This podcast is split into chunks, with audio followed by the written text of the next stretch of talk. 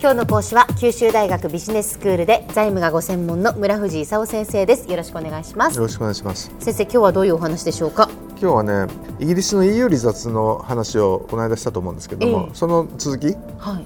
まずキャメロンの後一体誰になったのかと、え、キャメロンはあの離脱しない方がいいって言ってたんでね。もうじゃあ辞任させてくださいということで新しく保守党の党首だとか首相が変わったんですよ。そうですね、でこれが一体誰がなったのかとい。うと、はい、あのメイさんというね、うん、あの人なんですけど女性のね。女性の、えー、メイさんっていう人は本当はその離脱派じゃなかったんですよ、はい、残留派だったんですよ。えー、じゃあ離脱交渉は一体誰がするのかっていうとねメイさんが決めた交渉担当者っていうのは3人いるんですけど、うんうん、新しい外務大臣のボリス・ジョンソンと EU 離脱省のデイビスさんというのとそれから国際貿易省のフォックスさんというこの3人なんですよ。うん。でこれ3人ともね離脱派のリーダーでね、はい、特にボリス・ジョンソンは離脱派をとても推進してねキャメロンの後の首相になるんじゃないかと言われてたような人、うん、で僕やっぱり出ないみたいなこと言ってね、はい、でみんながあのひっくり返ったという人なんですけどメイさんもなかなかやるっていうかねあんたたちが離脱したいって言ったんだからあんたたち交渉しなさいよと。言って離脱から3人をその担当者に置いたという状況なんですね。はいはい。じゃあ交渉始まったのかっていうとまだなんですよね。メイ首相はあのドイツのメルケルさんとかねフランスのオランド大統領に会ってちょっと待ってと。離脱通知はまだ今年したくないんで来年からにしてくれないとちょっと準備しなきゃいけないのというあの話をしているところなんですね。うん、であのとりあえずあのメルケル首相もオランド大統領も、まあ、あの時間かかるのは理解できますよと、ええ、交渉はまあ来年から始まるんですけどね。イギリスが何をしたいかっていうと、はい、統一市場への参加を失いたくないんですね。で統一市場に参加は失いたくないんだけど、えでも労働者の移動の自由は規制したいと。はいはいはい、ところが EU としてはそれセットなんだと、うん、統一市場への参加とそれから労働者の移動の自由を認めるのはセットだからね、うん、いいとこ取りを許さんと、うん、で離脱派の人たちはいいとこ取りできるはずと。言ってたんで、言って きてそれで国民投票したんですね。うん、そうですよね。それで、まあ、じゃあこれからどこまで何がいけるのかと。いう話をその交渉しなきゃいけない交渉しないといけない、ええ、ちなみにノルウェーがどうなってるか知ってます？ノルウェーですか？どうなってるんですか？ノルウェーはね単一市場にあの参加するんだけど人の移動の自由もセットだって言われたんでね。分かりましたと。じゃあセットで受け入れますと。いうことになってるんですよ。だけどあのイギリスはそそれがセットで受け入れられるくらいだったらね離脱してなかったと。いう話なんで、まあ、これからいろんなこと交渉に行くという話になってるんですね。だったら離脱じゃなかったのにっていうなんかずるいですね。でそもそもなんでこういうそのえー、イギリスが EU から離脱するとかね、えー、なんかアメリカでトランプが大統領になるかもしれないとかねなんか世の中でいろいろ怖いことが起こってるんだけどその背景は一体何かと、うん、あのね先進国の多国籍企業がね、はい、グローバライゼーションといって海外に出てってると、まあ、あの中国だとかね、えー、ASEAN だとかインドだとか、はい、アフリカだとか、えー、まあ、途上国に行くわけですわ、はい、途上国の方が人件費安いでしょ？そうですねそうすると途上国の人はこんな安い給料で働いてると。いうことになると自分のその先進国本国アメリカの労働者とかねイギリスの労働者の給料上がらないんですよ。それから外から入ってくると。例えばイギリスだと、え EU の人たちが入ってきたりね、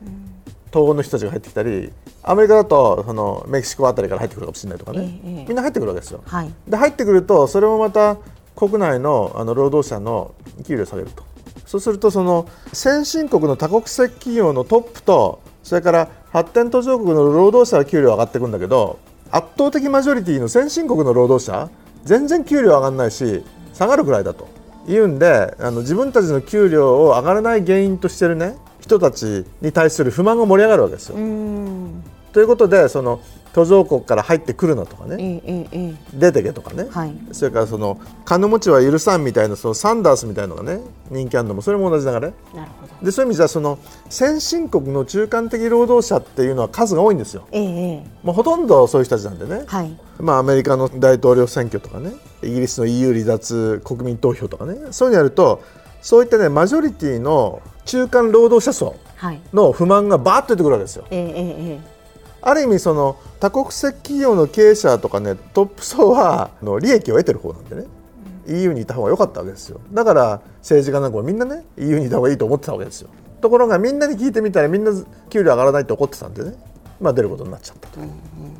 いうだそういう意味ではねその単にイギリスは EU 離脱でバカだとかね。それからそのトランプ大統領にななったけしからんとかね。言ってるだけじゃ済まなくてその裏にあるねあの背景は一体何が起こってたのかということをちょっとね理解しないとまたなんかびっくりするようなことがねいろいろ起こってくるということになりかねないってことですよね。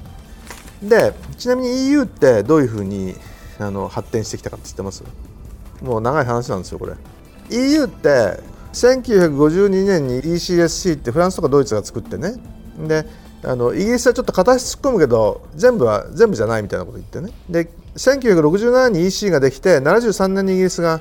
入ったんですよ。はい、この時なんで入ったのかっていうと市場に参加したかったから。で93年に EU が発足してね。でその時もあの市場に参加したかったんでいたんだけど、うん、でも95年のあの宣言協定っていうね労働者の自由を認める協定は嫌だって言ったしね。それからあの2002年にユーロを使い始めた時嫌だって言ったしね。もともと嫌だ嫌だって言ってたんですよ。でそういう意味じゃその EU が何かしようとすると、ね、イギリスが嫌だという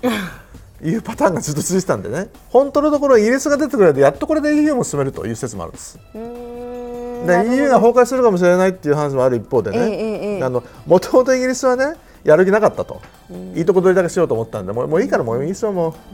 出てってちょうだいと。かえってイギリスが出た方がそうそう。あの一時ねあの崩壊するみたいな話もあったんだけど、えー、イギリスがあんまり大混乱してるもんでね、えー、あの EU の方はねみんなやっぱり離脱はだめだなっていう話になってね、うん、あのすごい統合が今盛り上がったんです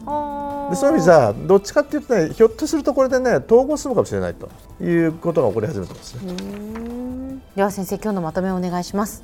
あのイギリスがねこの間国民投票で EU 離脱を選択したんですけども、まあ、背景には国際化で所得が伸び悩んだ中間労働者層の不満があったと。で EU はその崩壊する可能性もないわけじゃないけど反対者のイギリスを失ってむしろ統合に進むかもしれないと。で今あのキャメロンの後がねメイ首相になって首相は元あの残留派ですけどとりあえず交渉担当としてねボリス外務大臣だとかあのデイビス離脱担当大臣だとかフォックス国際貿易大臣を任命して来年から交渉はあの始まりそうな気配になってきたとちょっとこれからどうなるのかなということですね。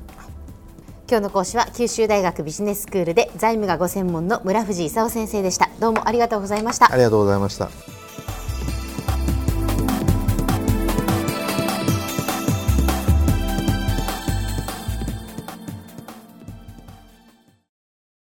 ゾクゾクぐいぐいメラメラつながる。ゾワゾワ。ハラハラ。メキメキ。つながる。ズキズキ。モワモワ。ほかほか。つながる。キリキリ。ザワザワ。キュンキュン。ガンガン。ワクワク。うずうず。ドキドキ。ルンルン。バクバク。九州人のいろんな気持ちつなげます。九州から輝こう。キラキラつながる。 QTnet